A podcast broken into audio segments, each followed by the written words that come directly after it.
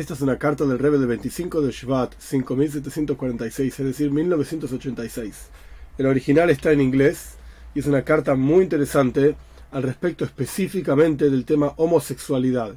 Una persona que nace con una inclinación determinada le escribe al Rebbe para efectivamente pedirle ayuda sobre este asunto. Una persona que quiere cumplir los preceptos de la Torah.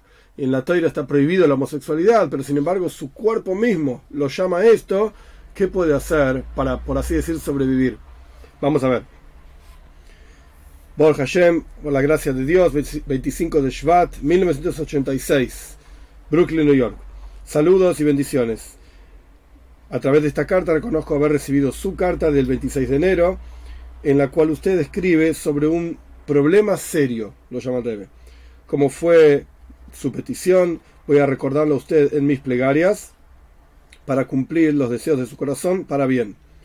Mientras todas las bendiciones vienen de Dios, aún así, un judío se espera de él que haga todo lo necesario en el orden natural. O sea, no nos apoyamos en milagros. En el asunto del problema mencionado, con seguridad usted sabe que hay doctores y psiquiatras que lo tratan y que ya fueron exitosos en muchos casos. Yo conozco un número de casos de gente que tuvo este problema, pero eventualmente lo superaron, se casaron y criaron una familia. Mientras estamos en este asunto, me gustaría dejar en claro una concepción errónea que llevó a algunos individuos a la confusión y a conclusiones justamente erróneas. Esta idea errónea surge de la discusión o de decir, argumentar, que ciertos individuos nacen con este problema y entonces automáticamente si nació de esa manera debe ser una cuestión natural, por el rey entre comillas,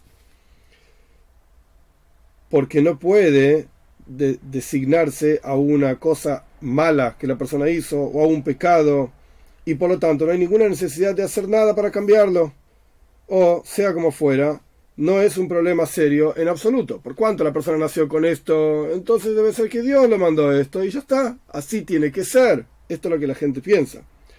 Este enfoque está totalmente sin fundación, no tiene ningún tipo de fundamento, como puede ser visto del hecho de que la Torah, que es Toiras Haim, la Torah de vida, Toiras Emes, es una Torah verdadera, porque es nuestra verdadera guía en la vida cotidiana, declara que ser permisivo en este asunto o incluso pensar de esta manera es una grave transgresión de un mandato divino.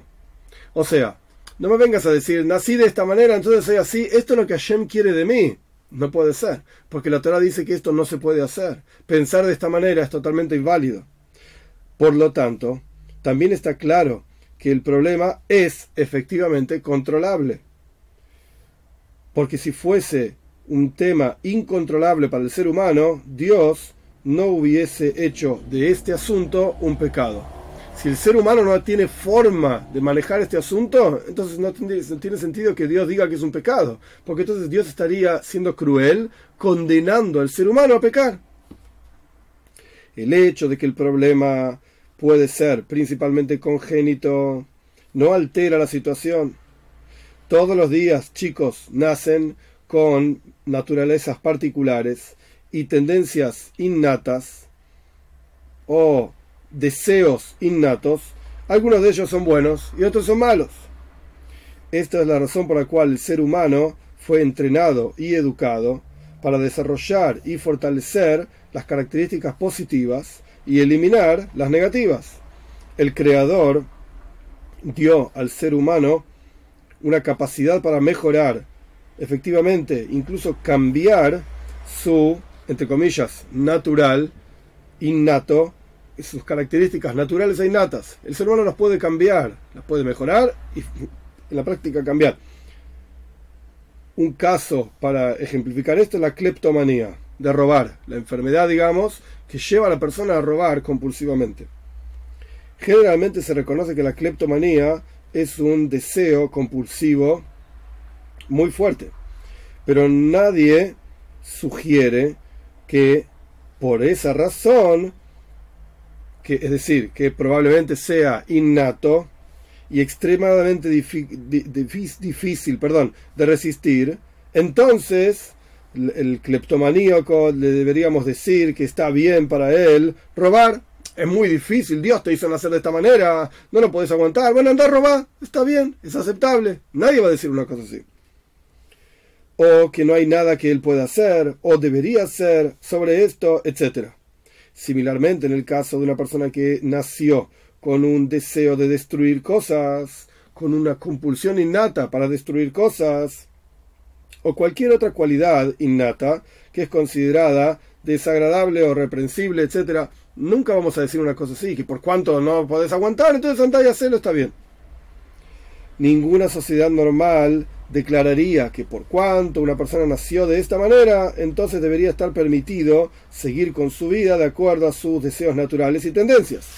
Semejante actitud no, no ayuda ni al individuo ni a la sociedad. Todo lo contrario. Todo debería ser y es efectivamente hecho para ayudar a estos individuos a superar sus problemas neurológicos, seas cuales fuere que son. Ni siquiera es necesario decir que la persona que tiene esta o cualquier otro problema neurológico, o sea, este problema, el rey no está diciendo que la homosexualidad como algo natural innato en la persona sea neurológico. El rey no está diciendo esto, simplemente está comparando.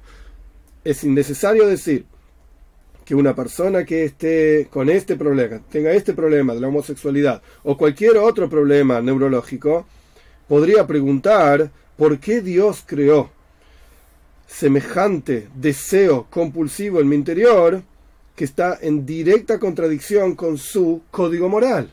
¿Por qué Dios hace una cosa así? ¿Por qué me afligió a mí? ¿Por qué me afectó a mí?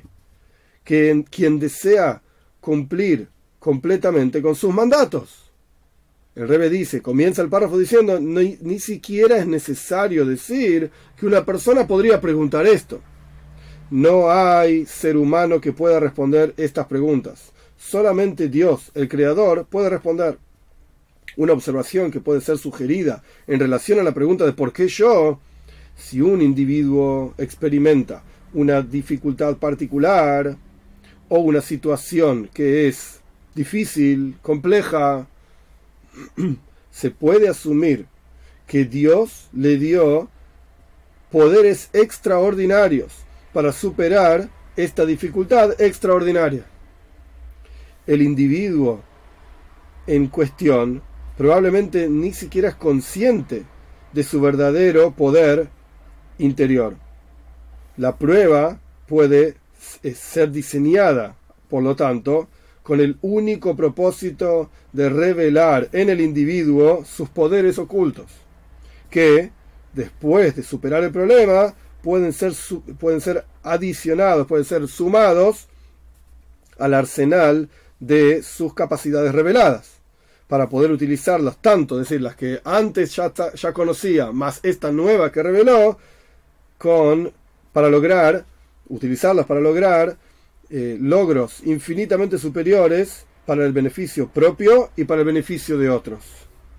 Maimónides, que era la guía de los perplejos de su generación y de todas las generaciones siguientes, quien también era un gran y conocido médico de su tiempo, declara en una parte muy conocida de su famoso código Mishne Toira, Yad Hazaka, él declara lo siguiente: toda persona tiene la opción, el poder, si así desea, de dirigirse a sí mismo para hacer solamente el bien y ser un tzadik, un justo, o, si, si lo, así lo, lo, elige, de seguir en un mal camino y ser un raya, un malvado. Toda persona tiene el libre albedrío. Nunca pienses, escribe Maimónides, que una persona está predestinada del nacimiento para ser un tzadik, un justo, o un raya, un malvado. Tampoco hay ninguna compulsión interior para hacer una elección, sino que uno tiene la capacidad para elegir el comportamiento correcto. Y es una cuestión de, propia voluntad y determinación de uno. Y pone entre paréntesis, es una traducción libre de las leyes de Chuba, capítulo 5. Y ahí podés ver en más amplitud una última nota desde un punto de vista científico. Decir que la mente humana y el sistema neuronal es inimaginablemente intrincado es decir algo obvio. Todo el mundo sabe esto. Solamente el creador conoce su creación. Pero el creador dio a la mente humana cualidades impresionantes para buscar y analizar los misterios de la naturaleza, para experimentar y para revisar, entender, analizar, etc. Y ganar más conocimiento, adquirir mayor conocimiento sobre uno mismo y sobre las capacidades mentales y físicas de los seres humanos y de toda la creación en general. Ya se hizo un considerable progreso por los, hecho por los científicos en sus estudios del cerebro, de las células del cerebro y las hormonas. Y ahora está claro que una gran, un gran rango de emociones humanas y sensaciones humanas se pueden estimular artificialmente con la ayuda electrónica y técnicas electrónicas y bioquímicas. Y también, en general, se está de acuerdo que la mayoría, si no todas, de los problemas neurológicos, incluyendo desviaciones sexuales, de comportamiento sexual, probablemente procedan de deficiencias químicas y de hormonas, pone el rey entre paréntesis, o irregularidades durante el periodo de la juventud, cuando el chico era más joven. Entre paréntesis, esto lo agrego yo, no está en la carta, irregularidades puede querer referirse, y esto es mi interpretación, a abusos, traumas, etcétera, que un chico, una chica, etcétera, hayan tenido de pequeños. Y esto puede tener un efecto, y efectivamente tiene un efecto profundísimo en cómo el chico se comporta, chico, chica, es lo mismo, más adelante en su vida.